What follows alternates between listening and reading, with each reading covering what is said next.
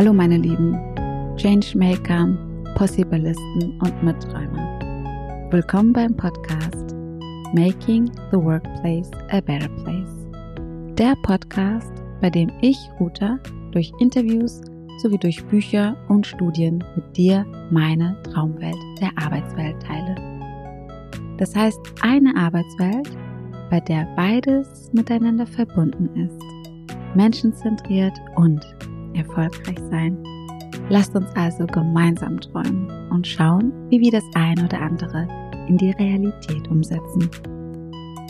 Ein Gespräch, zwei Interviewgäste und das in Frankfurt face to face. Das waren schon mal meine Highlights. Ich durfte mit Luisa und Tarek, zwei Geschwister, die gemeinsam ihr Startup mit einer Magic App Lubu, also Lunch Buddies, gegründet haben, sprechen. Mit der App kannst du dich unkompliziert mit einer anderen Person auf einen Kaffee oder zum Lunch treffen. Ganz nach dem Motto Never Eat Alone. Luisa und Tarek sind zwei wunderbare Menschen, die mit einer großen Portion Leidenschaft, Authentizität und Leichtigkeit ihr Leben, ihr Startup und andere Projekte managen. Luisa ist nebenbei noch freiberufliche Kommunikationsdesignerin und Tarek promoviert in Corporate Social Responsibility. Das war wie ein Gespräch unter Freunden. Wir hatten unseren Tee bzw. Espresso vor uns gehabt und uns kennengelernt und ausgetauscht. Das war mir eine pure Freude mit den beiden. Wir haben darüber gesprochen, wie sie als Geschwister ihr Unternehmen führen, nämlich auf Augenhöhe was sie sich für die Startup-Welt, insbesondere Tech-Companies wünschen würden, was sie im Leben am meisten geprägt hat und sie zu den wundervollen Menschen gemacht hat, welchen Tipps sie haben, um gut und gerne zu pitchen, welche Vision sie mit ihrer App verfolgen und mit wem sie gerne Mittagessen würden, wenn sie die freie Wahl hätten. Lernt Luisa und Tarek auch kennen und hört euch deren Erlebnisse, Erfahrungen und Meinungen an. Es lohnt sich. Ganz viel Freude mit dem Gespräch.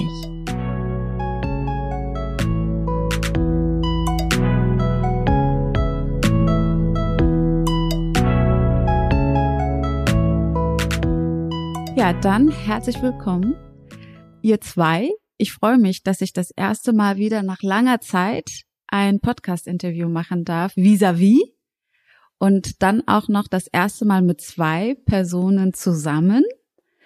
Und vor allem ähm, freue ich mich, dass ich euch ja per oder dich vor allem, Luisa, ja per Zufall kennengelernt habe. Wir sind zusammen in dem Let's Start Programm und wollten uns zum Kaffee verabreden. Und dann haben wir beide herausgefunden, dass wir hier in dem Coworking Space sind. Das heißt, ich in der vierten Etage, du in der dritten Etage. Und so hat sich das dann ganz spontan ergeben. Und äh, eure Geschichte fand ich so spannend, dass ich euch direkt gefragt hatte, ob ihr Lust habt auf ein Podcast-Interview. Und ihr habt zugesagt. Erstmal danke dafür. Danke für die Einladung. Freut uns wirklich sehr. Ja, genau. Kann mich da nur anschließen. Danke. Und ich würde direkt starten wollen mit einem Check-in. Ähm, wie geht's euch heute und was beschäftigt euch aktuell? Ja, uns geht's ähm, soweit gut heute. Ähm, ich glaube, wir blicken alle so ein bisschen mhm. mit einem oder zwei Augen so über den Atlantik äh, in die USA und mhm. verfolgen da das äh, Geschehen. Ähm, und ähm, ja, ich glaube, das macht einen aktuell so ein bisschen nachdenklich, ähm, vor allen Dingen, weil man ja vielleicht auch sich überlegt, ähm, warum ist es so, warum mhm. ähm, sehen die Ergebnisse aus, wie sie aussehen, trotz der letzten vier Jahre. Ähm, das sind so Dinge, die, glaube ich, aktuell so mitschwingen, wo man auch immer morgens dann so ein Check-in eigentlich auch mhm. bekommt, wenn man direkt seine äh, sein Handy in die Hand nimmt und dann wieder mhm. bombardiert wird mit äh, neuesten Updates dazu. Ähm, ja, und äh, natürlich der Lockdown, der jetzt seit ein paar Tagen da ist, ist mhm. auch wieder so eine, ja, gibt einem so ein bisschen so ein komisches Gefühl. Aber abgesehen davon ist soweit alles super. Ja, also mir geht's auch gut und ich glaube, äh, das sind genau die beiden Themen, die mich auch beschäftigen. Aber natürlich, es nähert sich dem Ende das Jahr und ähm, von daher gibt's noch so ein paar Sachen, die uns auch bei Lubu beschäftigen, mhm. was wir jetzt noch in dem Jahr erreichen mhm. wollen und müssen. Und ähm, ja, da sind auf jeden Fall auch ein paar Dinge, die uns so beschäftigen. Mhm. Wollt ihr noch mal näher darauf eingehen? Was beschäftigt euch bei Lubu jetzt bis Ende des Jahres? Ja. Ja, klar, gerne.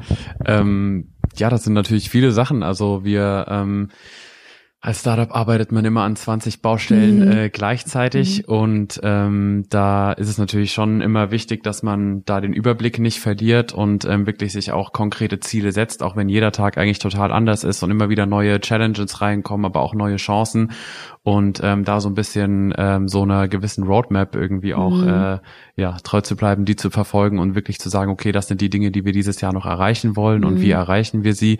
Ähm, das ist ähm, so das, was einen eigentlich auch tagtäglich dann beschäftigt mhm. und ähm, ja, wo man immer versucht, so ein bisschen on track zu bleiben. Mhm. Ja, da kann ich mich nur anschließen. Vielleicht bevor wir nochmal näher reingehen, was Lubo macht und so weiter, würde ich natürlich gerne wissen wollen, wer seid ihr? Also euch, dass ihr euch mal kurz vorstellt, wie sah so euer Weg aus? Was hat euch am meisten geprägt? Welche Challenges hattet ihr so? Vielleicht ganz kurz. Luisa, möchtest du anfangen? Ja, also ich bin Luisa, ich bin 27 Jahre alt. Ähm, ich habe Kommunikationsdesign studiert und habe mich während meinem Studium ähm, schon ja ganz ganz leicht, würde ich sagen, selbstständig gemacht. Ich habe für die ersten ähm, eigenen Kunden gearbeitet und habe gemerkt, dass mir die Selbstständigkeit eigentlich total gut gefällt. Ähm, und noch während des Studiums ähm, kam Tarek mit der Idee zu Dubu auf mich zu und ähm, dann haben wir schon angefangen, eigentlich ist nahtlos ineinander übergegangen, mhm. dass wir an der Idee gearbeitet haben. Ähm, was hat mich zu der Person gemacht, die ich bin? Ich glaube, was ganz wichtig ist, ähm, ist, dass äh, ich ganz, ganz viel Rückhalt, Unterstützung von meiner Familie und von Freunden hatte. Das heißt, ich hatte immer so, ein, so eine sichere Umgebung, in der ich aufgewachsen bin, äh, was sehr schön war. Und ähm, ich glaube, das ist auch so eine Sache, die ähm, dazu geführt hat, dass wir da sind, wo wir sind momentan. Mhm. Ähm, vielleicht will Tarek dazu noch mehr sagen, wenn er sich kurz vorstellt. Ja, genau. Ich bin äh, Tarek, ich bin 32 Jahre geworden und Glückwunsch. Ähm, ja, danke. Und ähm, ja, genau, ich bin eigentlich ähm, nicht wie Luisa. Ähm, ich habe, also ich, ich würde sagen, ich habe am Anfang wollte ich eigentlich immer Präsident der Welt werden, weil ich, ähm, also ganz bescheiden angefangen, mir ging es aber tatsächlich darum, dass ich, ähm, ja, also hin, also verhindern wollte, dass die Regenwälder weiter abgeholzt werden, dass die Meere überfischt werden, dass ähm, ja, verschiedene Dinge. Das wollte ich übrigens auch nicht. ja, also bei mir fing es äh, leider sehr unbescheiden an und ähm, ist dann immer ein bisschen, ähm, ja, hat sich dann immer ein bisschen äh, realistischer mhm. quasi so einge, eingependelt.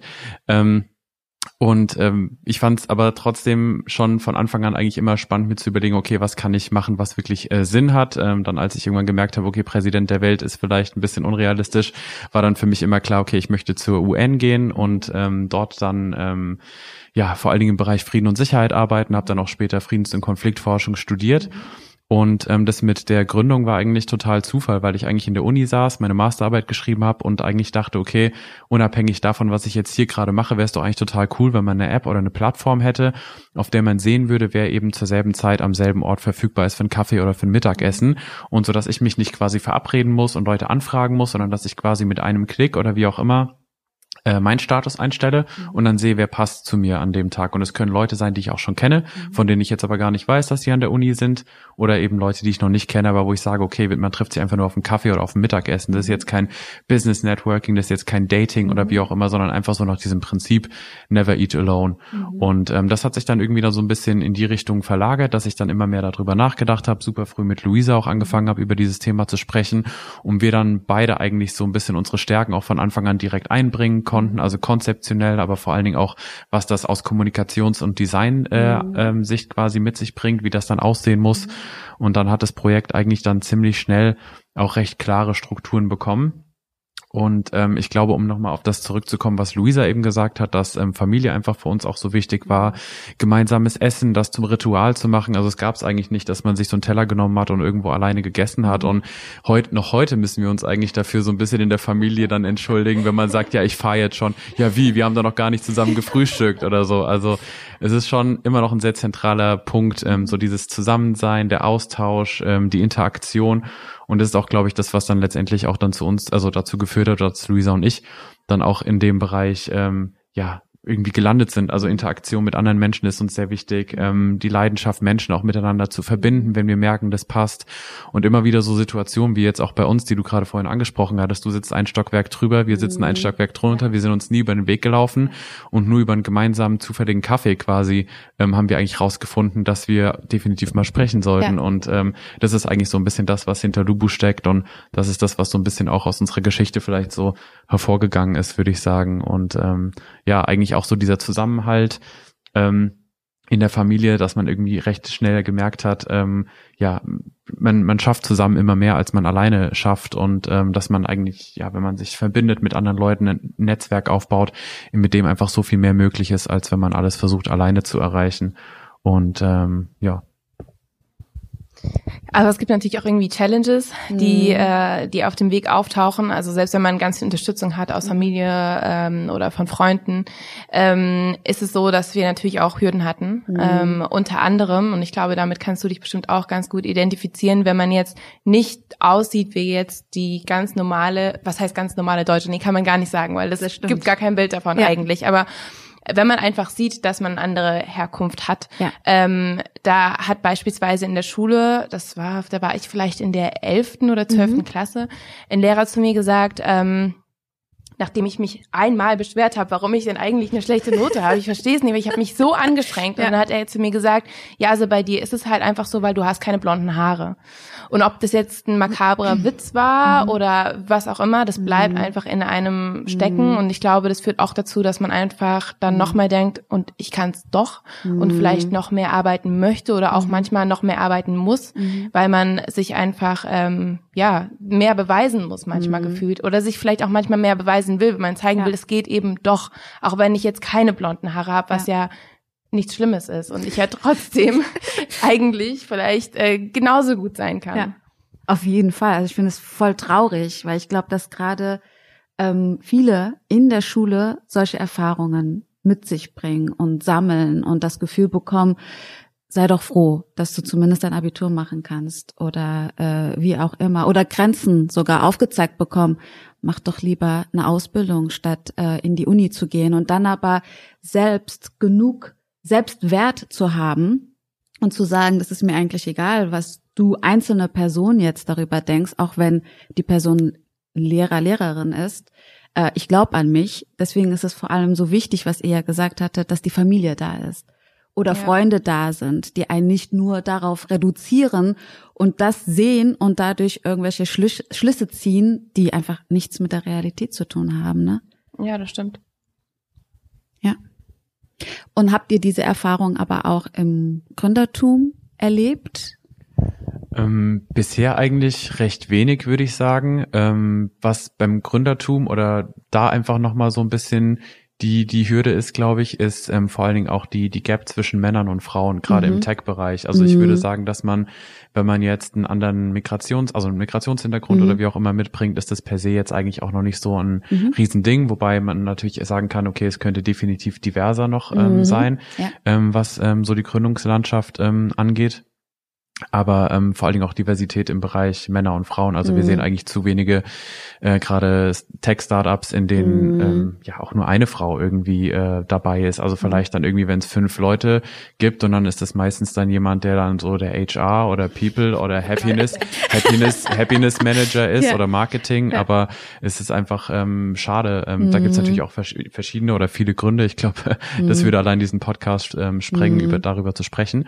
Aber ähm, auch da, ja klar, gibt's ähm, natürlich Challenges. Ähm, es gibt ja auch viele Studien, die genau erforschen, warum Frauen ähm, geführte Startups ähm, weniger Geld ja. zum Beispiel ähm, äh, einsammeln in Finanzierungsrunden und ja. so weiter, aber vielleicht gerade dann bei Social Entrepreneurship mhm. ähm, dort dann eigentlich viel erfolgreicher sind mhm. und so. Also eigentlich auch recht spannende Themen, ähm, mhm. die sich definitiv ähm, lohnen äh, anzuschauen. Aber ähm, ja, klar, also auch da gab es äh, immer mal wieder Challenges. Aber ich würde sagen, deutlich subtiler. Mhm. Kann aber auch damit zusammenhängen, dass das vielleicht schon zu einem späteren Zeitpunkt in seinem Leben jetzt auch ist und man mhm. schon ein bisschen gefestigter ist, vielleicht ja. auch schon nochmal genauer weiß, wer man ist und ähm, so weiter. Ja. Und ähm, das einen vielleicht dann auch gar nicht mehr so berührt wie jetzt in der Schulzeit, wo man wirklich noch so seine Identität ja. findet. Und mhm. ich habe da auch so ein Beispiel, das ist auch gar nicht böse gemeint oder mhm. wie auch immer, aber das ist mhm. immer wieder so, dass man denkt, hä, wie nehmen einen die anderen Leute denn wahr, wenn mich Lehrer dann fragen in der zehnten Klasse, ja, wie gefällt's dir denn hier in Deutschland? und ich denke mir, ja, mir gefällt's super, ich bin hier geboren und ähm, aber warum stellst du mir jetzt gerade diese ja. Frage? Und ich weiß, es ist ja nicht böse gemeint ja. und da, das war auch jemand, der ist jetzt, also der war damals schon gefühlt 70 Jahre alt mm. und da war ich in der sechsten Klasse, also mm. der mhm. müsste schon ähm, definitiv, er kommt aus einer ganz anderen Zeit, aber mm. Es sind trotzdem so Fragen, die einen dann irgendwie, die man dann nicht so vergisst, weil man sich denkt, hm, warum wurde ich das gefragt, ja. wie es mir in Deutschland ja. gefällt und ach, viele, viele weitere Fragen ja. oder Aussagen, die einen irgendwie erstmal so ein bisschen, ähm, ja, komisch sind, weil man denkt so, hä, warum steche ich denn jetzt hier so raus ähm, und warum werde nur ich das gefragt? Im Prinzip. Ja, aber ähm, was das Gründen angeht, wie gesagt, ich glaube dadurch, dass das alles so zu einem bisschen späteren Zeitpunkt mhm. stattfindet und man schon noch mal ein bisschen gefestigter vielleicht mhm. ist, auch was viele Dinge angeht, ähm, ist das nicht mehr so das Thema eigentlich. Mhm. Ich glaube, es hängt auch ein bisschen damit zusammen, dass die Startup-Landschaft, ich denke mal so im Allgemeinen ziemlich jung ist ja. ähm, und schon relativ divers ist, wenn man sich jetzt das mal anschaut, im Gegensatz zu großen Unternehmen oder so. Mhm. ähm, deswegen glaube ich, dass es da auch einfach vielleicht auch ein bisschen mehr Toleranz schon gibt mhm. ähm, und dass es daher einfach auch schon ein bisschen ja ja einfacher ist. Naja, die Startup-Landschaft ist nicht wirklich divers, aber jung und deswegen mhm. glaube ich tatsächlich offener, aber so ein bisschen mehr Diversität auch in der Startup-Landschaft. Unabhängig davon jetzt von Gender, glaube ich, würde uns allen auch gut Fall. stehen. Ja. Und davon brauchen wir noch ein bisschen mehr. Aber die, die Offenheit, die sehe ich dort auch eher gegeben. Ich kann mir kaum vorstellen, dass jetzt, ähm, wenn ich so an einige Startups denke, die jetzt aufgrund der Herkunft jemanden auch nur das Gefühl geben würden oder auch denken würden, die Person hat's nicht drauf oder würde fragen, wie, wie, wie gefällt's dir hier in Deutschland oder was auch immer oder ich gebe ja. dir kein Geld, weil du blond bist. Ähm, aber so ein bisschen mehr geht auf jeden Fall. Auf jeden Fall. Ja. Wie ist es denn für euch als Geschwister, zu, zu gründen, zusammenzuarbeiten und das auf Augenhöhe. Gerade wenn ich darüber nachdenke, Tarek, du bist jetzt der ältere Bruder.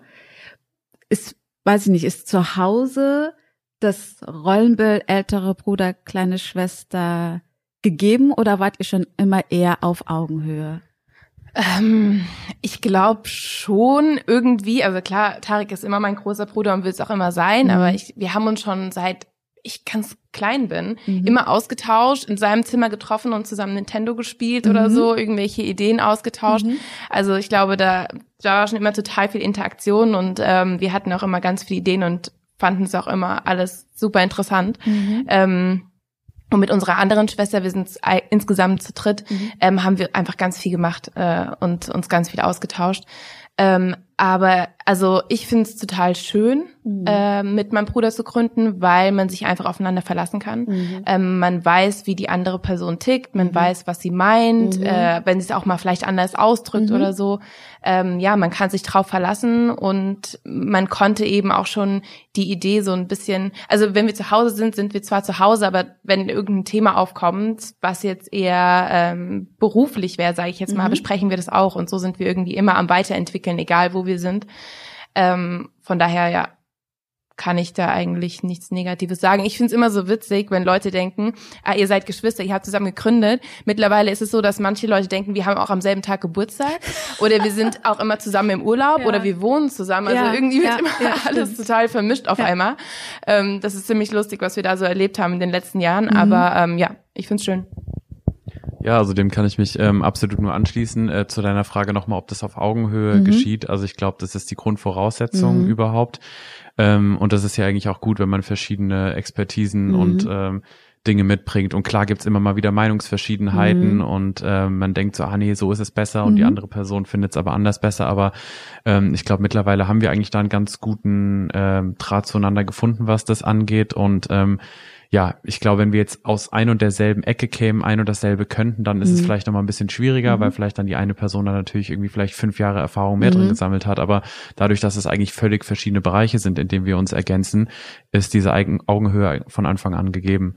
Ähm, und ja, also das, was Luisa gerade gesagt hat, dem kann ich mich nur ähm, ja anschließen. Es ist ähm, was total Schönes äh, in der Familie zu gründen.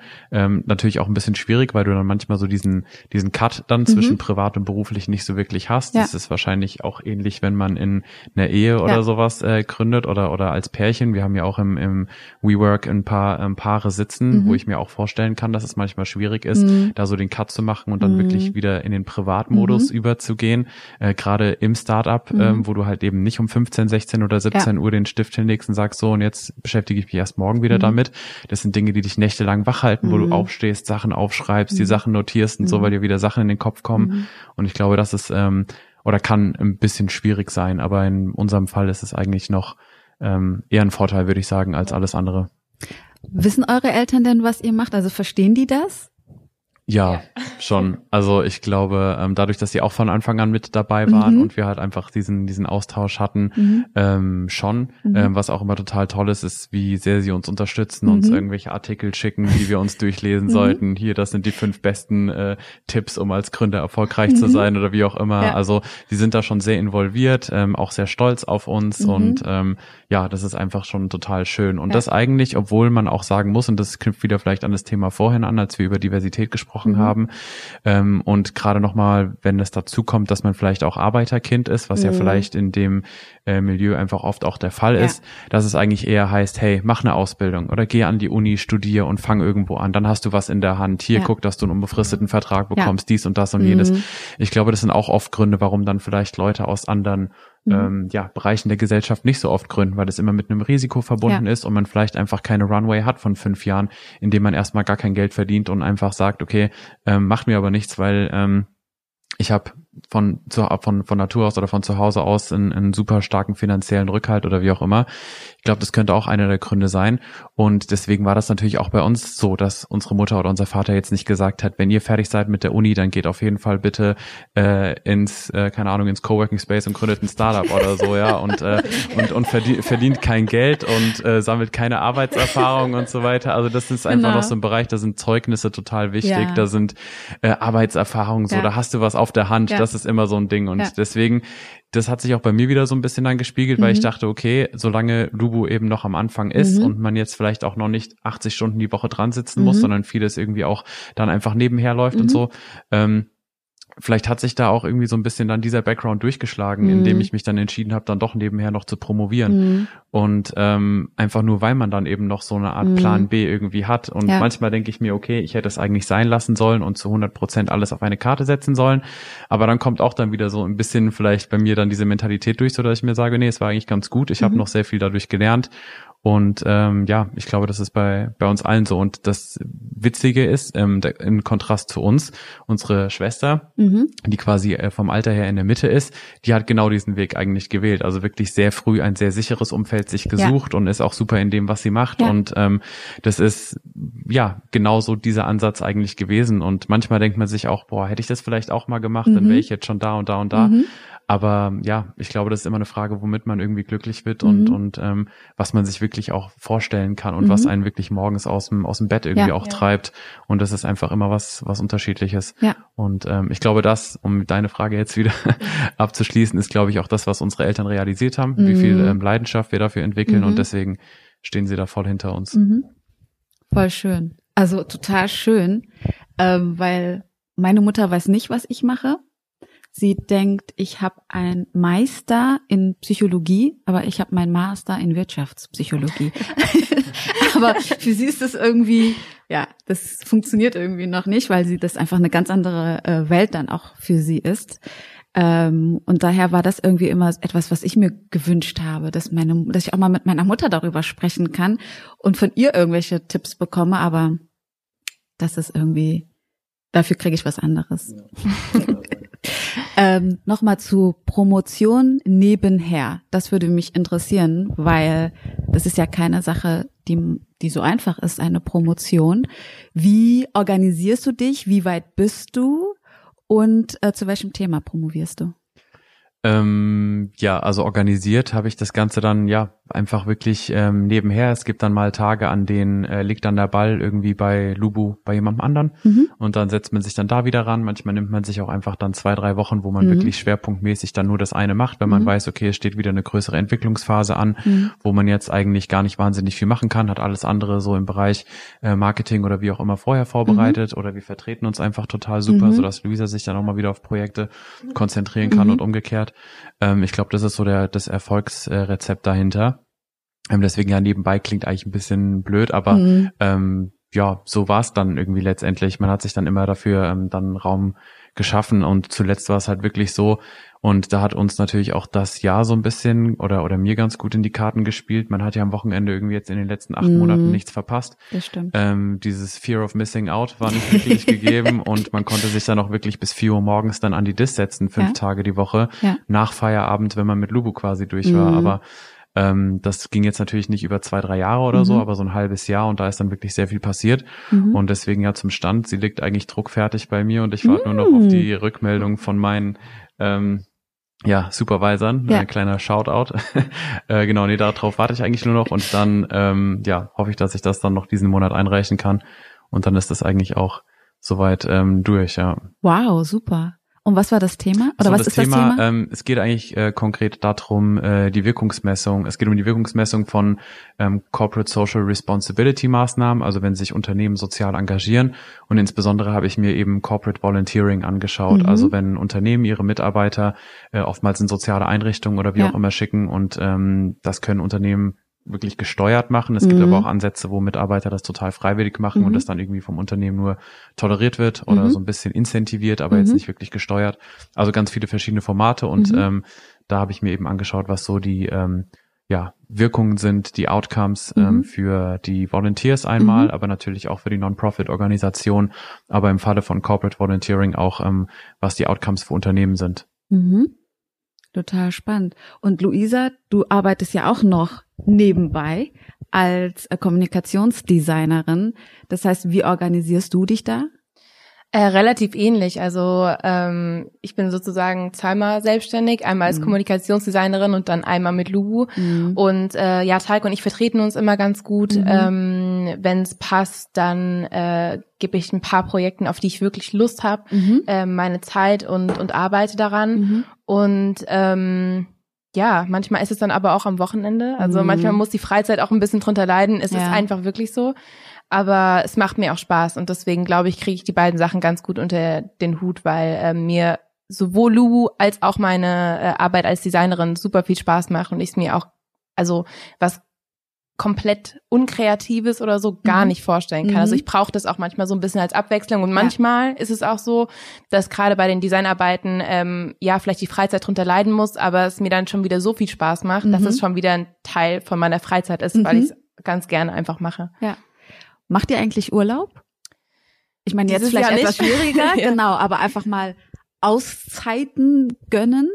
Eigentlich schon und ich vermisse es auch ein bisschen. Ähm, eigentlich gehe ich Minimum drei Wochen mhm. ähm, jedes Jahr mit meiner Schwester nach Marokko mhm. und da machen wir einen Strandurlaub, mhm. weil wir mhm. beide einfach Sonne und Meer brauchen ja. und lieben. Ja. Und das ist für mich so die Zeit. Ich habe zwar meinen Laptop auch mal dabei, falls ja. irgendwas Wichtiges ist, aber das ist wirklich die Zeit, wo man mal komplett abschaltet und mhm. zwar von morgens bis abends mhm. und äh, ja einfach mal an nichts denkt und mal runterfahren kann. Ähm, dieses Jahr war es sehr schwierig. Ich hatte mhm. dieses Jahr gar keinen Urlaub. Mhm. Also klar, man nimmt sich dann mal einen Tag hier und da frei, mhm. aber so richtig Urlaub jetzt nicht. Also ohne Sonne, ohne Strand. Ohne ja, leider. ja, und du? Ähm, ja, bei mir ist es eigentlich ähnlich, dass ich auch ähm, sehr gerne verreise. Bei mir ist es dann eigentlich schon auch eher so ein bisschen das Reisen, was im Vordergrund steht. Mhm. Ähm, aber das ist dieses Jahr natürlich schwierig gewesen. Ähm, aber ja, es gibt, also was ich irgendwie dieses Jahr auch gelernt habe, jetzt auch natürlich durch Corona so ein bisschen mhm. bedingt, ist sich dann trotzdem irgendwie immer so zwei, drei Tage frei zu schaufeln mhm. und dann da wirklich so kleine Mini-Urlaube Ja. zu machen. Also wirklich einfach so zwei, drei Tage abschalten, was Schönes machen, irgendwo hinfahren, einen Tapetenwechsel und dann Ja. immer wieder so kleine Mikro-Urlaube, Ja. wo man einfach wieder so Energie tanken kann und ähm, auch dann mal so einen Sonntag oder so Mhm. wirklich so zu gestalten, dass es sich Mhm. anfühlt wie so ein Urlaubstag, Mhm. wo man wirklich den ganzen Tag das Handy nicht anfasst Mhm. und einfach mal ähm, wirklich das macht, worauf man Lust hat, in die Natur geht Mhm. und ähm, ja, irgendwie den Sonntag so lebt wie so ein, wie so ein Urlaubstag. Mhm. Das war irgendwie so ein bisschen so ein ähm, ja, Hack würde ich es jetzt nicht nennen, Mhm. aber das war so, so eine Art, wie ich das jetzt dieses Jahr so ein bisschen angegangen bin.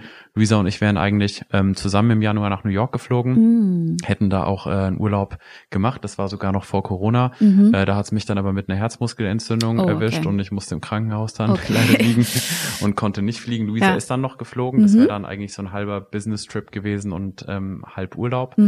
Ähm, aber ich habe es tatsächlich geschafft, im Sommer jetzt nochmal, im August nochmal zehn Tage oder wie viel das waren, an den Chiemsee äh, zu fahren und dort dann einfach zu paddeln. Und das Wetter war traumhaft schön und Sehr irgendwie war es ja auch ganz gut, ähm, dieses Jahr mal zu nutzen, um so das eigene Land besser kennenzulernen Ja. und die schönen Ecken, die es da gab. Und ähm, genau, also diesen, dieses Jahr hatte ich tatsächlich noch einen kleinen Urlaub gehabt. Ähm, war dann aber auch bitter nötig, nachdem dann Ja. mit der Promotion alles fertig Ja. war. Ähm, ja, genau. Gehen wir nochmal zurück auf, wo steht Lubo eigentlich so aktuell? Ich meine, die Idee war ja erstmal, Leute miteinander easy zu verbinden und zu matchen. Und erstmal war die Idee ja offline. Das ist ja jetzt auch kaum mehr möglich. Das heißt, wie fließt Corona in eure Idee mit rein? Und was ist so das, was ihr euch wünschen würdet, was mit Lubu erreicht wird? Also die Idee von Lubu ist eigentlich, äh, Menschen zu verbinden und zwar durch ein digitales Tool. Unsere, unser Alltag wird immer flexibler. Ähm, wir sind mobil, wir sind nicht immer an einem Ort und trotz alledem Mhm. brauchen wir und wollen wir auch den Austausch, der gerade bei Mittagessen oder bei einem Kaffee passiert. Und ähm, deswegen, wie Teig vorhin schon gesagt hat, ganz nach dem Motto Never Eat Alone, Mhm. ähm, möchten wir eben Leute zusammenbringen, aber auf eine smarte Art und Weise. Und die Idee war erst offline, aber ähm, nachdem der erste Lockdown sich so, ja, nachdem man wusste, das wird dazu kommen, haben wir eigentlich ähm, relativ schnell entschieden, dass man sich ja auch digital treffen kann. Ähm, und so haben wir die Lösung, dass man eben seinen Status, seine Zeit und den Ort, wo man sich treffen möchte, einstellt und dann gematcht wird mit Leuten, die zu einem passen, ähm, auf das virtuelle oder das, den digitalen Raum ähm, geschoben und haben gesagt, so man kann genau dasselbe machen, aber trifft sich jetzt eben über oder in einem digitalen Raum statt jetzt offline. Ähm, und wir merken auch, dass äh, viele Unternehmen so langsam verstehen, gerade auch nachdem der erste Lockdown fertig war, dass ganz viele Mitarbeiter und äh, Mitarbeiterinnen sich alleine gefühlt haben und dass eben der Austausch gefehlt hat Mhm. und dass man dann gesagt hat, egal wie, ob jetzt offline oder online, Mhm. wir müssen zusehen, dass sich ähm, unsere Mitarbeitende verbinden, Ja. ähm, weil der Austausch einfach enorm wichtig und, und wertvoll ist. Kommen denn Unternehmen auf euch dann schon zu und sagen, die wollen diese App nutzen? Ähm, ja, also Unternehmen, aber vor allen Dingen auch Events. Ähm, Aber Mhm. um bei den Unternehmen zu bleiben, also viele merken einfach, dass ähm, so eine gewisse Zoom-Müdigkeit, sage ich jetzt mal, Mhm. ähm, schon eingetreten Ja. ist und ähm, ja, diese Zoom-Meetings eigentlich jetzt nicht wirklich so dafür da sind, um sich total informell über Sachen auszutauschen. Ähm, oft sind das dann auch so Gruppen-Zoom-Meetings, wo Mhm. dann aber auch nicht wirklich ähm, so eine wirklich authentische eins zu eins Begegnung Mhm. stattfindet, sondern eher ähm, ja so ein Austausch, sage ich mal. Und ähm, das ist so das, wo Unternehmen sagen, okay, wir brauchen noch ein bisschen was, was zusätzliches, was auch vielleicht nicht so aussieht wie Zoom, dass es Mhm. einfach noch mal ein bisschen andere Oberfläche Mhm. hat und ähm, wo es wirklich darum geht, einfach einen Kaffee zu trinken mit jemandem digital und ähm, das aber ohne, dass ich mich jetzt groß verabreden muss, sondern dass ich wirklich jemanden finde. Und da gibt's ja verschiedene Formate. Ähm, ob das dann per, per Lotterieverfahren so ist, dass ich jemanden total random ähm, kennenlerne, aber was eben viele Firmen auch gemerkt haben, ist, dass diese Lotterie oder dieses Roulette Mhm. äh, manchmal schon oft dazu führt, dass ähm, Leute da gar nicht so Lust drauf Mhm. haben, weil es dann jemand ist, der einem zugelost wird, der irgendwie gar nicht wirklich passt Mhm. und man sich dann denkt, hm, jetzt muss ich mit der Person sprechen. Ich weiß von Anfang an, es passt eigentlich Mhm. gar nicht so wirklich. Oftmals sind es Begegnungen, wo dann man trotzdem irgendwie merkt, okay, es gibt so einen gewissen Common Ground. Ja. Aber ähm, was, glaube ich, Lubu für Unternehmen so spannend macht, ist, dass man seine Interessen, seine Skills angeben kann und äh, man dann eben sieht, ah, okay, das ist jemand aus dem Marketing und der Mhm. kennt sich aus mit dem und dem, ah, da hatte ich schon mal lange eine Frage. Mhm. Und es könnte jemand aus dem Unternehmen sein, aber eben auch außerhalb vom Unternehmen. Und ähm, dass man sich so dann ähm, matchen kann, auch eben thematisch oder über genau Thementische zum Beispiel, die es bei Mhm. uns gibt. Also dass ich sage, ah, da ist jemand online und der möchte sich über Innovation Mhm. im Foodsektor zum Beispiel Mhm. unterhalten. Genau mein Bereich, okay, mit der Person matche ich mich jetzt. Also dass man wirklich sagt, okay, das unterstützt so das Business Networking so ein bisschen, dadurch, dass es natürlich auch ein bisschen schwierig ist, jemanden zu matchen und dann direkt in den Videocall zu springen, Mhm. ähm, ist das nochmal so ein bisschen was, was einem sowas an die Hand gibt, so, so, ein, so ein Eisbrecher oder wie Ja. auch immer, dass man sieht, ah, okay, das ist ein gemeinsames Thema und by the way, wir mögen auch beide Yoga, Fußball, Mhm. Wandern und ähm, keine Ahnung, uns über äh, Anlagestrategien unterhalten Mhm. oder sowas. Also dass man so einen Mix haut aus, aus, aus Dingen, die man irgendwie alle besprechen kann. Und ähm, da stehen wir aktuell, dass ähm, Unternehmen sagen vor allen Dingen auch, wir haben 14 Offices in ganz Europa Mhm. und äh, würden die ganz gerne miteinander verbinden. Wir Mhm. kommen so oder so schon eigentlich schlecht in den Austausch. Dann gab es halt immer Jahrestagungen, Ja. die fallen jetzt aus. Mhm. Und ähm, irgendwie müssen wir schauen, dass dieser Kit zwischen den verschiedenen Mhm. Einheiten nicht irgendwie äh, ja, verschwindet, sondern dass man den nach und nach eigentlich pflegt. Mhm. Und ähm, ja, deswegen ganz unterschiedliche Use Cases eigentlich. Das können Großkonzerne sein, die das nur innerhalb einer Abteilung benutzen Mhm. wollen oder nur auf Führungsebene Mhm. oder auch kleinere Unternehmen, die einfach ihre verschiedenen Standorte in Deutschland oder in Europa oder weltweit ein bisschen besser verbinden möchten. Also wenn ich es richtig verstanden habe, gibt man aber auch schon ein Profil von sich dort ein, so dass man entweder nach Themen aussuchen kann oder nach Foto aussuchen kann, wenn man mit jemandem Kaffee trinken möchte.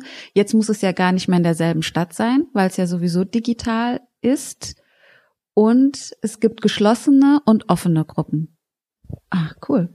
Das habe ich noch gar nicht gesehen. Ich habe jetzt hauptsächlich diese geschlossenen Gruppen gesehen gehabt, aber dass ich jetzt themenweise mich mit jemandem verbinden kann, das ist cool. Ja, also man stellt es auf sein Profil ein. Das Ja. heißt, also wir möchten eben den User entscheiden lassen, wen er Mhm. treffen möchte. Und zwar jetzt nicht nach dem Tinder-Prinzip. Ja. Ich swipe jetzt mal nach neben, wenn mir die Person optisch gefällt oder Mhm. nicht, sondern dass ich mir aussuchen kann von den fünf Leuten, sage ich jetzt mal, die zur gleichen Zeit am Mhm. selben Ort verfügbar sind.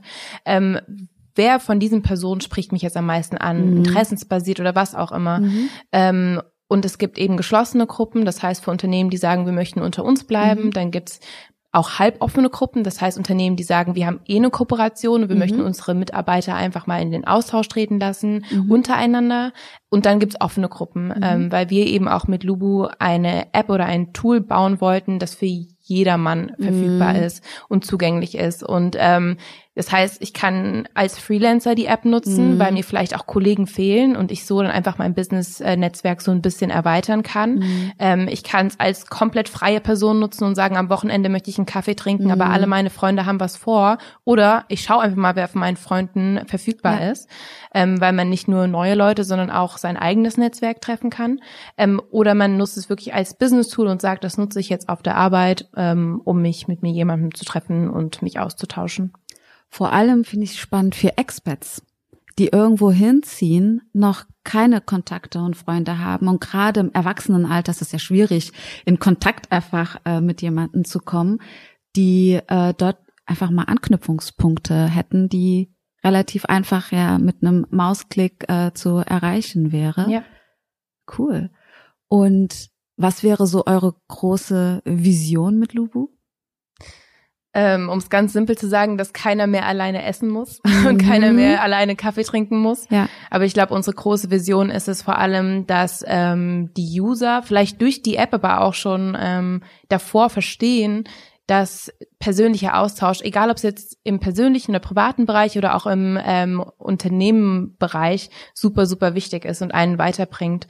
Ähm, weil ich habe schon so oft erlebt, dass man sich zufälligerweise mit jemandem getroffen hat oder zufälligerweise ausgetauscht hat und schon total tolle Sachen daraus entstanden sind.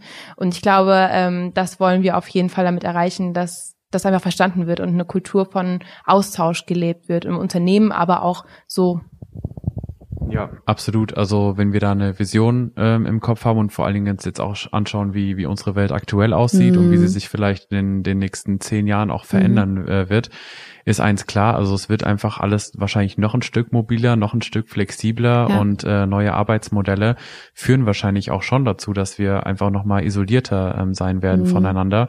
Und da aber sich dann trotzdem Lösungen zu überlegen, wie das eigentlich nicht unbedingt sein muss, sondern wie Mhm. die Digitalisierung uns auch helfen kann, wieder ein Stückchen näher aneinander zu rücken oder sowas wie die Kaffeeküche, die vielleicht einfach ja. verschwindet, wenn Leute nicht mehr ähm, zu Hunderten in einem Office-Gebäude ja. sitzen. Ähm, die wird dann einfach nicht mehr so frequentiert sein oder oder diese Flurgespräche oder wie auch mhm. immer. Das wird alles wegfallen vielleicht. Und unsere Vision ist eben mit Lubu ein Tool zu bieten, egal jetzt ob für den privaten oder für den äh, Business-Gebrauch, äh, mhm. ähm, wo man so eine Art digitale Kaffeeküche hat oder ein mhm. digitales mhm. Café. Mhm. Ähm, aber was uns eigentlich trotzdem wichtig ist, dass man die Digitalisierung nutzt, um analoge Treffen ähm, ja zu vereinfachen. Mhm. Also dass man sich nicht digital matcht und dann auch digital austauscht, mhm. sondern dass das Matching digital stattfindet, aber man mit digitalen Tools realen Austausch fordert, äh, fördert, genau. Und ähm, ja, das ist so die Vision hinter Lugu. Glaubt ihr eigentlich, dass es einen Unterschied macht, was für ein Persönlichkeitstyp man ist, die dann sich sowieso vernetzen und dann aber vielleicht mit einer, mit der Lubu-App es einfacher fällt oder schwieriger fällt? Ja, schon. Also ähm, ich glaube, das ist genau das Ding. Also wenn ich jemand bin, der sich ständig vernetzen will, das kostet natürlich irgendwie auch ein bisschen Zeit und mhm. und ich muss dann irgendwie erstmal wissen, okay, wer kommt für mich überhaupt in Frage mhm. und so weiter. Und das macht Leuten sehr einfach. Gerade mhm. jetzt Leute, die wirklich sagen, okay, einmal die Woche, zweimal die Woche oder mhm. wie auch mhm. immer, möchte ich zu fixen Zeiten oder total flexibel mhm. jemanden treffen. Und ähm, ja, das möchten wir eigentlich dadurch erleichtern. Ich denke aber auch so an die vielleicht eher introvertierteren, mhm. denen es schwer fällt, auf Fremde zuzugehen oder äh, sich eigentlich gerade jetzt vielleicht auch einsam fühlen und den Kontakt suchen, aber nicht genau wissen, wie. Glaubt ihr, dass sie dann die App nutzen würden, um so in Kontakt zu kommen, oder ist das, bleibt trotzdem diese Hürde, in Kontakt zu anderen zu treten? Also ähm, es könnte ein gutes Tool dafür sein, einfach auch ein bisschen zu helfen. Ja. Ähm, und zwar aus dem Grund, weil man sich, wie gesagt, ein Profil anlegt, ja. ähm, da einfach seine Interessen und so weiter festhält und man auch einfach sagen kann, ich stelle mich jetzt sozusagen auf aktiv mhm. und lasse mich finden. Ich muss nicht den ersten Schritt machen. Ja. Ich muss keine Anfrage raussenden an irgendjemanden, ja. der oder die mir jetzt im, im Matching-Pool vorgestellt mhm. wird, sondern ich kann mich auch einfach finden lassen. Mhm. Äh, von daher kann ich das auch einfach aktivieren mhm. und mein Handy auf die Seite legen und mhm. einfach schauen, möchte mich denn jemand mhm. treffen? Und ich glaube, dann ist es auch immer ein bisschen einfacher, ja. wenn man nicht den ersten Schritt machen muss. Ähm, und man hat eben dann ähm, die Möglichkeit zu schauen, passt die Person zu mir, mhm. ähm, welche Themen gibt's schon, dass man vielleicht auch weiß, okay, das heißt, wenn ich jetzt in das Gespräch gehe, dann kann ich ja schon mal sagen, oh, ich habe gesehen, wir haben dieselben mhm. Interessen. Mhm. Und dann ist, hilft das auch schon mal, als zu mhm. sagen, so, wir haben dich jetzt ganz zufällig mit jemandem äh, gematcht, jetzt tauscht euch aus und du weißt mhm. gar nicht, wo du anfangen sollst. Mhm. Also ich glaube, das ist auf jeden Fall ein Vorteil, ähm, wenn man Lubu sich runtergeladen hat, dass einem da auch so ein bisschen vielleicht geholfen wird. Ja. Und ähm, diese Funktion, also diese Unknown-Funktion, dass man jemanden trifft, den man noch gar nicht kennt, ist ja nur mhm. eine von zwei Funktionen. Also mhm. ich kann ja auch trotzdem äh, meine Freunde über Lubu treffen. Also mhm. es geht ja wirklich darum, dass ich sage, ähm, cool, ich wusste gar nicht, dass die Person oder derjenige äh, an dem Tag auch verfügbar ist ähm, für einen Kaffee. Mit dem habe ich jetzt schon seit drei Monaten nicht mehr gequatscht. Aber zufällig sehe ich, dass wir in ähm, einer Stunde ein gemeinsames Zeitfenster von einer halben Stunde haben. Ich schicke ihm oder ihr mal eine Kaffeeanfrage. Also es geht ja wirklich auch darum, bestehende Kontakte zu pflegen, ähm, ob das jetzt berufliche Kontakte sind oder Freunde, ähm, die man dann in der Stadt trifft. Aber oft ist es ja so, man, man hat Leute monatelang nicht gesehen mhm. und dieses Verabreden ist manchmal einfach ein, ein Pain. Ähm, aber wenn man jemanden spontan in der Stadt trifft und dann ist es ja so, hey, was machst du gerade? Ja, nix, ich wollte da und da, ja, lass mhm. doch kurz einen Kaffee trinken. Mhm. Und das ist wieder genau das, was man eigentlich über Lubu abbildet. Also, dass man spontan sieht, ah, die Person hat Zeit, an die hätte ich jetzt im Leben nicht gedacht, mhm. aber stimmt, vor zwei Monaten habe ich jetzt Mal mit der Person gequatscht, mhm. ähm, jetzt trinken wir einen Kaffee. So, also dass man auch wirklich sagt, okay, jemand, der introvertiert ist, mhm. kann trotzdem seine Freunde auch alle auf Lubu ähm, ja. packen und ähm, dann die dann auch treffen und dann darüber dann merken, okay, vielleicht probiere ich es auch mal mit jemandem, den ich nicht kenne, ja. weil ich weiß, es geht ja eigentlich nur um einen Kaffee oder um ein Mittagessen. Ja.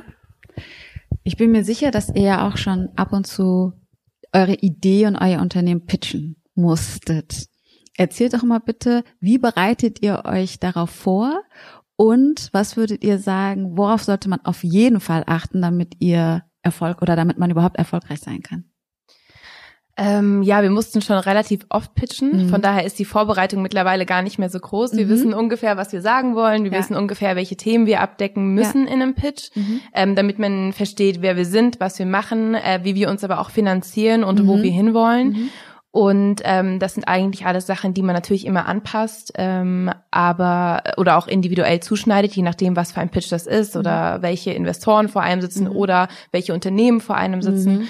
Ähm, aber ich glaube, so ein Tipp wäre auf jeden Fall, ja, ein klares Konzept zu haben, mhm. ähm, nicht unbedingt abzulesen. Ja. Das passiert auch tatsächlich manchmal noch.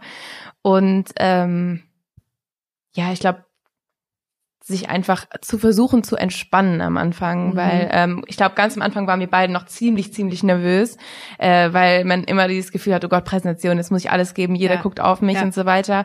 Aber nach einer Zeit kommt das, aber ich glaube, es hilft einfach, sich zu entspannen und sich zu denken, ja, keiner kennt meine Idee eigentlich besser als ich. Wenn ich was vergesse, ist ja. es auch halb so wild. Mhm. Ähm, von daher kann man eigentlich ganz entspannt in sowas reingehen. Mhm. Genau, ich glaube, dass man eben, also oder man ist, glaube ich, je entspannter, desto mehr es einem auch Spaß macht. Das mhm. heißt, ähm, wenn man jetzt sagt, okay, wir müssen jetzt pitchen und eigentlich habe ich keine Lust mhm. und ähm, das wird eh nicht klappen oder wie auch immer, mhm. dann wird es auch, glaube ich, schwierig, da entspannt zu bleiben, wenn man mhm. von Anfang an schon so eine Art äh, Blockade dann im Kopf mhm. hat. Ähm, aber ich glaube, das ist ganz wichtig, den Pitch wirklich so aufzubauen, dass man weiß, okay, das wird mir auch Spaß machen, das mhm. vorzutragen, weil man ein cooles Konzept ähm, auch hat. Und deswegen denke ich, ist der größte Tipp, den ich ähm, geben würde, jemand mit der Audience anzufangen und zu sagen, wer ist die Audience und wie catchst du die Audience? Also, mhm. Also wenn man jetzt einen Investoren-Pitch vor einem äh, Publikum hält, was, ähm, weiß ich nicht, äh, komplett nur aus Social Entrepreneuren oder so besteht, ja. holst die einfach nicht ab. Also ja. Ich glaube zu wissen, wer ist meine Audience und ähm, was ist die eine Message, die vielleicht schon direkt am Anfang mit einer prägnanten Frage oder sowas mhm. raushaue, ähm, wie bekomme ich das hin? Mhm. Und wenn man dann irgendwie sieht, ah, die Reaktion ist so, wie man das wollte, mhm. dann ist es eigentlich schon so, was einem wirklich innerhalb der ersten Sekunde oder mhm. den ersten fünf Sekunden schon so ein bisschen so ein, so ein gutes Gefühl gibt mhm. und äh, man dann weiß, okay, jetzt ähm, ja, kann ich so weitermachen und, mhm. und ja. ja. Mein Tipp wäre vielleicht auch noch ähm, offen reinzugehen, ja. weil wir schon super wertvolles Feedback bekommen haben ja. nach Pitches und ähm, oft ist es so, dass dich eben Leute sehen, die dich vorher noch nicht gesehen haben, die von deiner Idee noch nichts gehört mhm. haben oder nur sehr wenig und äh, ja, also keine Angst zu haben, auch Feedback zu bekommen oder mhm. darauf antworten zu müssen, weil es uns bisher immer weitergebracht hat. Ja, das heißt gar nicht nur zu sagen, ich will jetzt unbedingt jemand, der investiert, sondern egal, was dabei rauskommt, auch wenn es nur ein Feedback ist, das als, ich sag so schön, ein Feedback ist ein Geschenk, also das als Geschenk zu sehen und dann daraus zu wachsen. Ne? Ganz genau. Da kommt es ja schön rein mit dem Spaß haben. Wenn man das Ganze sagt, ich will jetzt einfach nur etwas aus dem Gespräch rauskriegen, ähm, geht man vielleicht etwas entspannter da rein und trotzdem bleibt bestimmt so eine Grundnervosität äh, hängen am ja. Ende. Ja, jeder Pitch ist auch eine Übung. Das mhm. heißt, wenn du merkst, oh, irgendwie die Slide kam nicht so gut an oder das ja. hat nicht so gut funktioniert, dann macht man es nächstes Mal einfach besser und testet es wieder aus. Also es ist einfach so ein bisschen als Übung zu sehen und nicht ja. nur als so Präsentation und ja. die muss perfekt sein. Ja. ja. Ähm, ich habe so ein paar Fragen vorbereitet um euch so ein bisschen besser kennenzulernen. Und da geht, das geht auch ganz, ganz schnell. Wer sorgt für die gute Stimmung bei euch? Unsere Schwester eigentlich. Team extern zu sein. Team extern, okay. Wer sorgt für die Disziplin bei euch? Ich glaube, ich glaube, das ist abwechselnd. Also ähm, es gibt immer mal das eine Thema, was die eine Person irgendwie stärker hervorhebt als die andere mhm. und dann, dass man sich da immer gegenseitig so ein bisschen pusht. Mhm. Ich glaube, das ist sehr auf Augenhöhe. Also ich mhm. glaube nicht, dass es irgendjemanden gibt, der sagt, so, das so und so sieht die Woche mhm. aus und so müssen wir es machen. Ich glaube, mhm. wir fragen uns schon immer so, okay, wie äh, gehen wir das jetzt gemeinsam an mhm. und dann ähm, ja, ich, ich glaube, wir sind mittlerweile an dem Punkt, da geht's gar nicht mehr so sehr um Disziplin, mhm. dass man wirklich sagt, okay, wir müssen jetzt irgendwie uns nochmal motivieren oder mhm. wie auch immer. Ähm, also würde ich fast sagen, also genau. Ihr seid schon motiviert genug, dass ihr euch nicht gegenseitig motivieren müsst. Mm, eigentlich nicht. Also ja, also würde ja. ich schon sagen, es ist schon eher ein, mittlerweile so intrinsisch und gehört irgendwie ja. einfach so zu, zu uns dazu. Ja. Ich, ich glaube, wenn man lange genug irgendwas gemacht hat, dann weiß man einfach, dass wenn man selbst irgendwie nicht macht, dann macht es keiner quasi, ja. dann bleibt es liegen und dann muss ich morgen das Doppelte machen eventuell, mhm. ja. Also mhm. ich glaube, das ist einfach so ein bisschen so eine Erfahrung mhm. und ähm, klar hat man auch mal einen Tag und sagt und schiebt es auf den nächsten, mhm. aber irgendwann merkst du, okay, das ist kein langfristiges Konzept, mhm. ähm, was jetzt irgendwie mhm. äh, funktioniert. Ja. Und ähm, ja, und ich glaube, also über wen wir ja noch gar nicht gesprochen hatten, ist ja eigentlich unser drittes Teammitglied äh, Dennis. Ähm, da gingen jetzt ja ähm, noch gar nicht so die Fragen so in die Richtung, aber ähm, auch da ist es ziemlich ähnlich. Ja. Also wir kommen alle super gut miteinander zurecht. Wir haben jemanden gefunden, der wirklich auch eine Leidenschaft für Dubu schon sehr früh entwickelt ja. hat und ähm, uns von Tech-Seite total gut unterstützt mhm. und ähm, ja, also ich weiß nicht, da ist, da ist Disziplin ist, glaube ich, eher das falsche Wort. Ich mhm. glaube, äh, man muss einfach gucken, dass eine gewisse Leidenschaft da ist. Mhm. Und wenn die da ist, stellt sich alles andere so ein bisschen automatisch ein, würde ich sagen. Und wirklich so Disziplin einzufordern in Situationen, wo alle irgendwie keinen Bock hätten, mhm. bringt auch einfach nichts außer mhm. Frust. Also ich glaube, mit Disziplin anzufangen ist immer ähm, oder ist oft, glaube ich, nicht der richtige Weg. Ich glaube, es mhm. geht echt darum zu sagen, okay, wie können wir das so gestalten, dass jeder damit mit seiner vollen Leidenschaft dabei ist und alles andere passiert dann. Mhm. Ähm, wer ist risikofreudiger von euch? Ich würde spontan sagen Tarek. Ja. Ja. Ja? Vielleicht schon. ähm, ja, denke schon.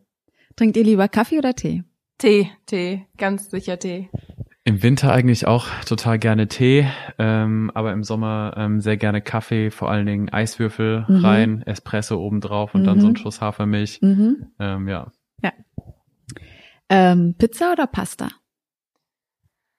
Pizza bei Laktoseintoleranz oder Milchallergie ist nicht so gut, deswegen würde ich eher sagen Pasta. ähm, bei mir eigentlich auch Pasta, ja. Instagram oder Facebook?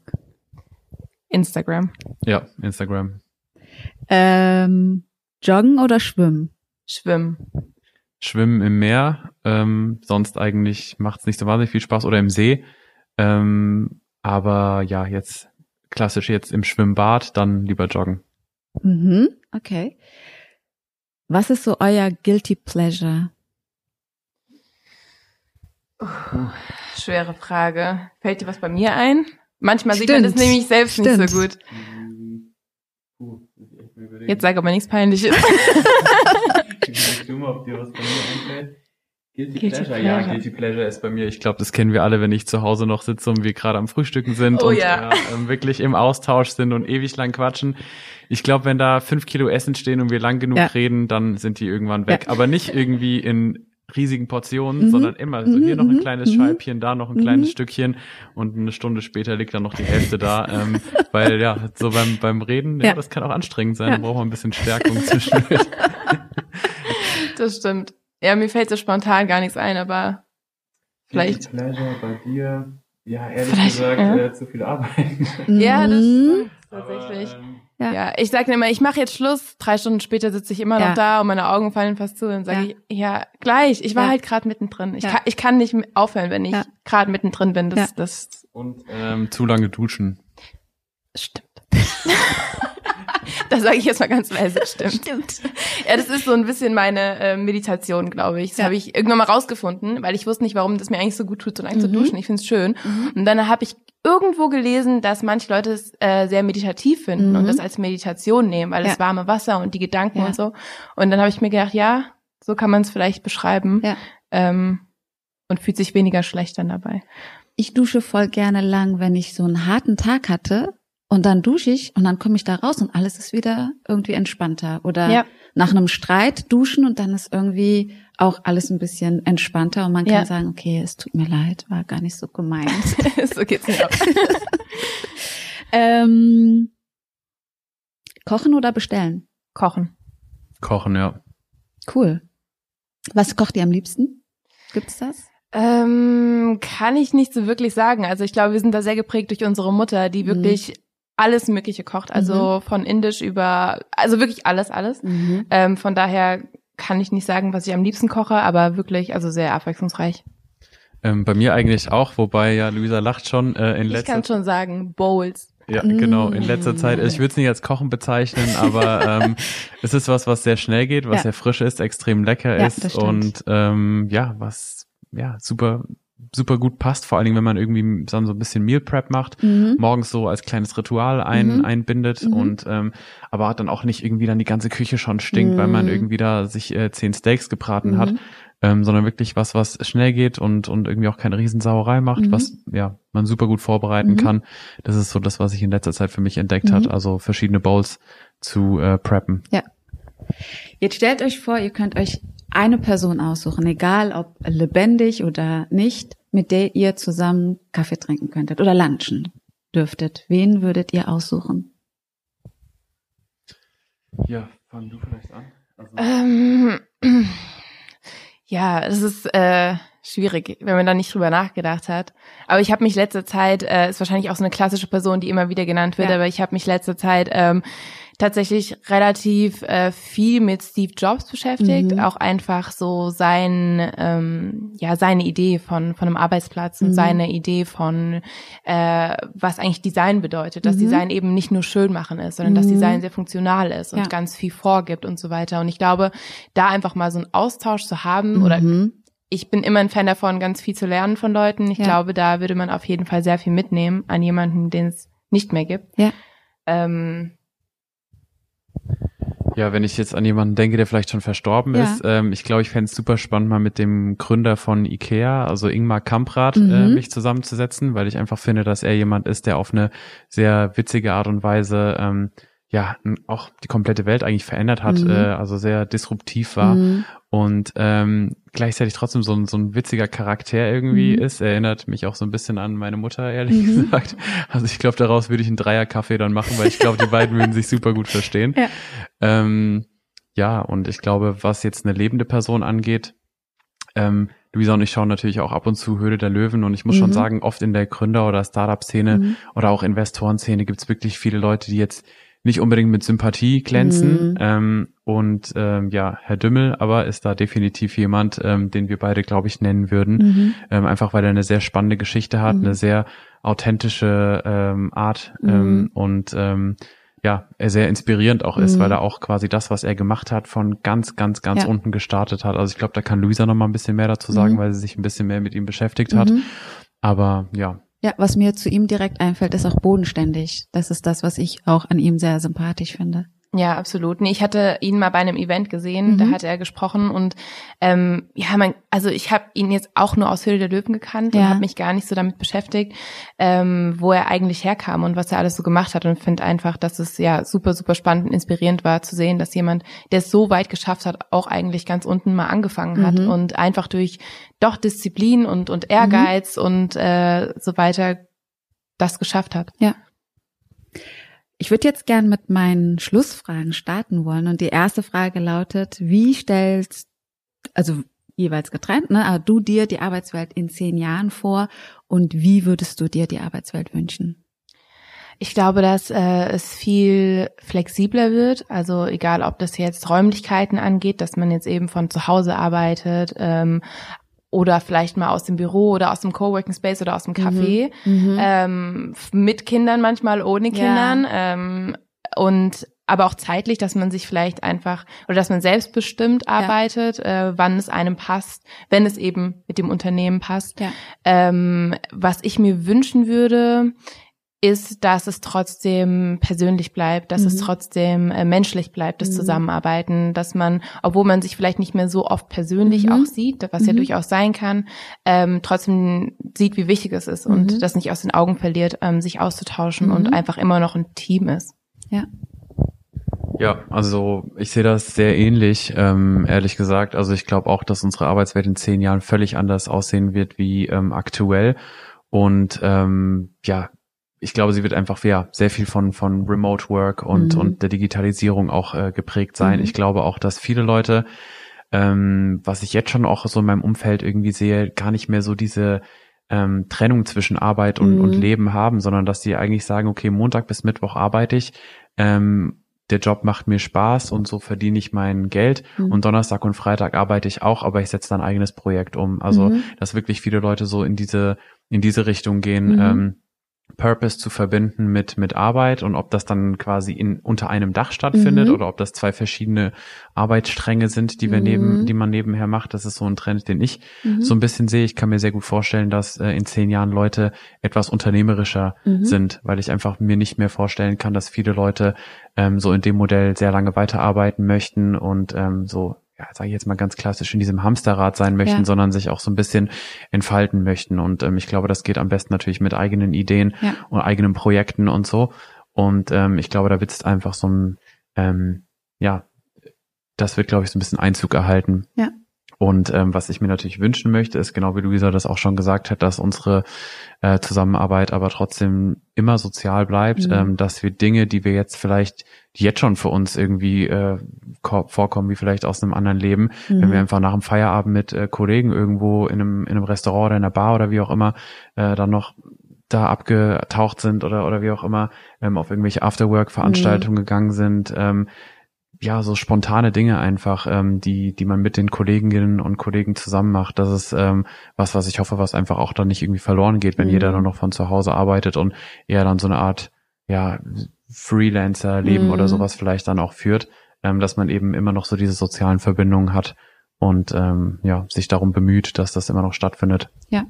Weil genau das sind so die Sorgen, die ich so ein bisschen habe mit, wir arbeiten mehr von zu Hause aus, ähm, dass man dabei nicht vergisst, dass man deswegen trotzdem nicht den ganzen Tag alleine sein muss. Ich sehe das, die, die Familie haben, dass man automatisch nicht alleine. Man muss Kind abholen, zusammen essen und so weiter. Die, die aber irgendwo im Dorf leben und alleine sind, dann noch von zu Hause arbeiten, da mache ich mir tatsächlich Sorgen, wie die das denn noch hinbekommen können, trotzdem in Verbindung mit anderen zu sein. Das äh, finde ich relativ schwierig, wenn sich nicht endlich die Situation ändert, dass man dann mal Afterwork Veranstaltungen hat, wo man dann auch noch hingehen kann und die dann aber nicht unbedingt immer in der Stadt Frankfurt City oder wo auch immer stattfinden muss, dass man dann von zu Hause extra deswegen reinfährt, weil dann einfach die Hürden zu groß sind. Da hoffe ich, dass wir auch irgendwie eine Lösung finden wie Lubu oder so. Das wäre schön. Die zweite Frage, ähm, welchen Tipp hättet ihr für euer 20-jähriges Ich, wenn ihr ihr oder ihm heute begegnen würdet? Ja, wie vorhin schon gesagt, äh, Tarek ist der risikofreudigere Mhm. von uns beiden. Ähm, ich glaube, ich würde mir den Tipp geben, einfach, ja klar, schon Sachen abzuwägen, aber ähm, keine Angst zu haben und vielleicht noch ein bisschen mehr auszuprobieren. Mhm. Und ähm, ja, man, man ist noch jung und ähm, ja, einfach auszuprobieren, keine Angst zu haben, auch wenn es vielleicht mal schief geht oder so. Ja. Das wäre so mein Tipp. Ja, sehe ich eigentlich ähnlich. Also ich glaube, ähm, heute hat man unfassbare Möglichkeiten schon wirklich in einem sehr jungen Alter auch. Und ähm, ich glaube, was sehr wichtig ist, ist sehr früh rauszufinden, ähm, was seine Leidenschaft ist. Das war bei mir noch gar nicht so früh, ehrlich Mhm. gesagt, der Fall. Ähm, und ich glaube, ich würde auch meinem 20-jährigen Ich ähm, nochmal versuchen, auch zu erklären, wie wichtig das ist, das ähm, sehr früh rauszufinden Mhm. und ähm, weil sich danach dann irgendwie alles danach so ein bisschen ausrichtet. Mhm.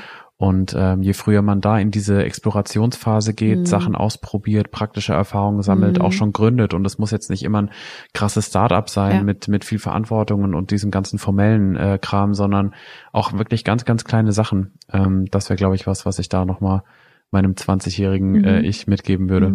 Und das geht ja heute auch ganz gut, ne? Mit den ganzen Freelancer-Plattformen kann man ja auch ganz klein anfangen und sich mal ausprobieren, das, was man vielleicht sowieso schon ganz gut kann, auch mal zu verkaufen, seinen Service anzubieten und dann sieht man vielleicht, ob es passt oder nicht passt. Aber gerade das mit dem mutiger sein und Dinge auszuprobieren, das finde ich so wichtig, dass ich ähm, glaube, dass es eher auch darum geht, sich Fehler zuzugestehen, ne? Weil das ist ja die Angst, die am Ende mit rein schwingt. Ich will nur das machen, was ich sowieso gut kann, aber so lernt man nur das, was man sowieso schon kann und nichts Neues mehr. Deswegen glaube ich, ist diese, diese Angst vor dem Versagen, diese Angst vor etwas nicht richtig zu tun und mit so einem Beginners Mind reinzugehen, immer mal wieder und dass das auch nie aufhört. Auch mit 50 und 60 ist es doch voll cool, mal was Neues zu machen und vielleicht mal auf die Nase zu fallen. Aber wie du ja schon vorhin gesagt hattest, Luisa, war ja, wenn die Präsentation mal nicht gut war, dann einfach eine neue, bessere das nächste Mal zu machen. Ich glaube, das ist so ein Mindset, der dafür sehr, sehr hilfreich ist. Ja, also das Scheitern absolut und ich glaube da auch dann zu sagen, ähm, lieber früher scheitern als zu spät. Mhm. Also dass man wirklich sagt, okay, wenn du jetzt scheiterst Mhm. du bist 20 Jahre, das, du kannst noch die Das nächsten stimmt. fünf, sechs, sieben, acht Jahre, zehn Jahre scheitern, sogar Ja. wenn du Lust hast, Ja. solange am Ende wirklich du aus jedem Scheitern was mitnimmst und was lernst und sich das dann irgendwie in einem, ähm, ja, in, in was auch immer dann verfestigt, mhm. ähm, wo du genau weißt, okay, deswegen bin ich 10, 20 mhm. Mal auf die Nase gefallen mhm. ähm, und jetzt weiß ich, was ich irgendwie besser machen kann. Das ist, mhm. glaube ich, das Wichtige. Ja. Ähm, also die größten Fehler früh machen, sodass dann die Fehler, die man danach macht, dann eigentlich immer kleiner sind und vielleicht auch verzeihbarer. Ja. Und vor allem glaube ich, dass man durch das Scheitern, das Scheit äh, wenn man so häufig scheitert, das Scheitern gar nicht mehr als so schlimm empfindet. Ne? Das ist ja wahrscheinlich auch nochmal ja. so ein Lerneffekt daraus. Ja.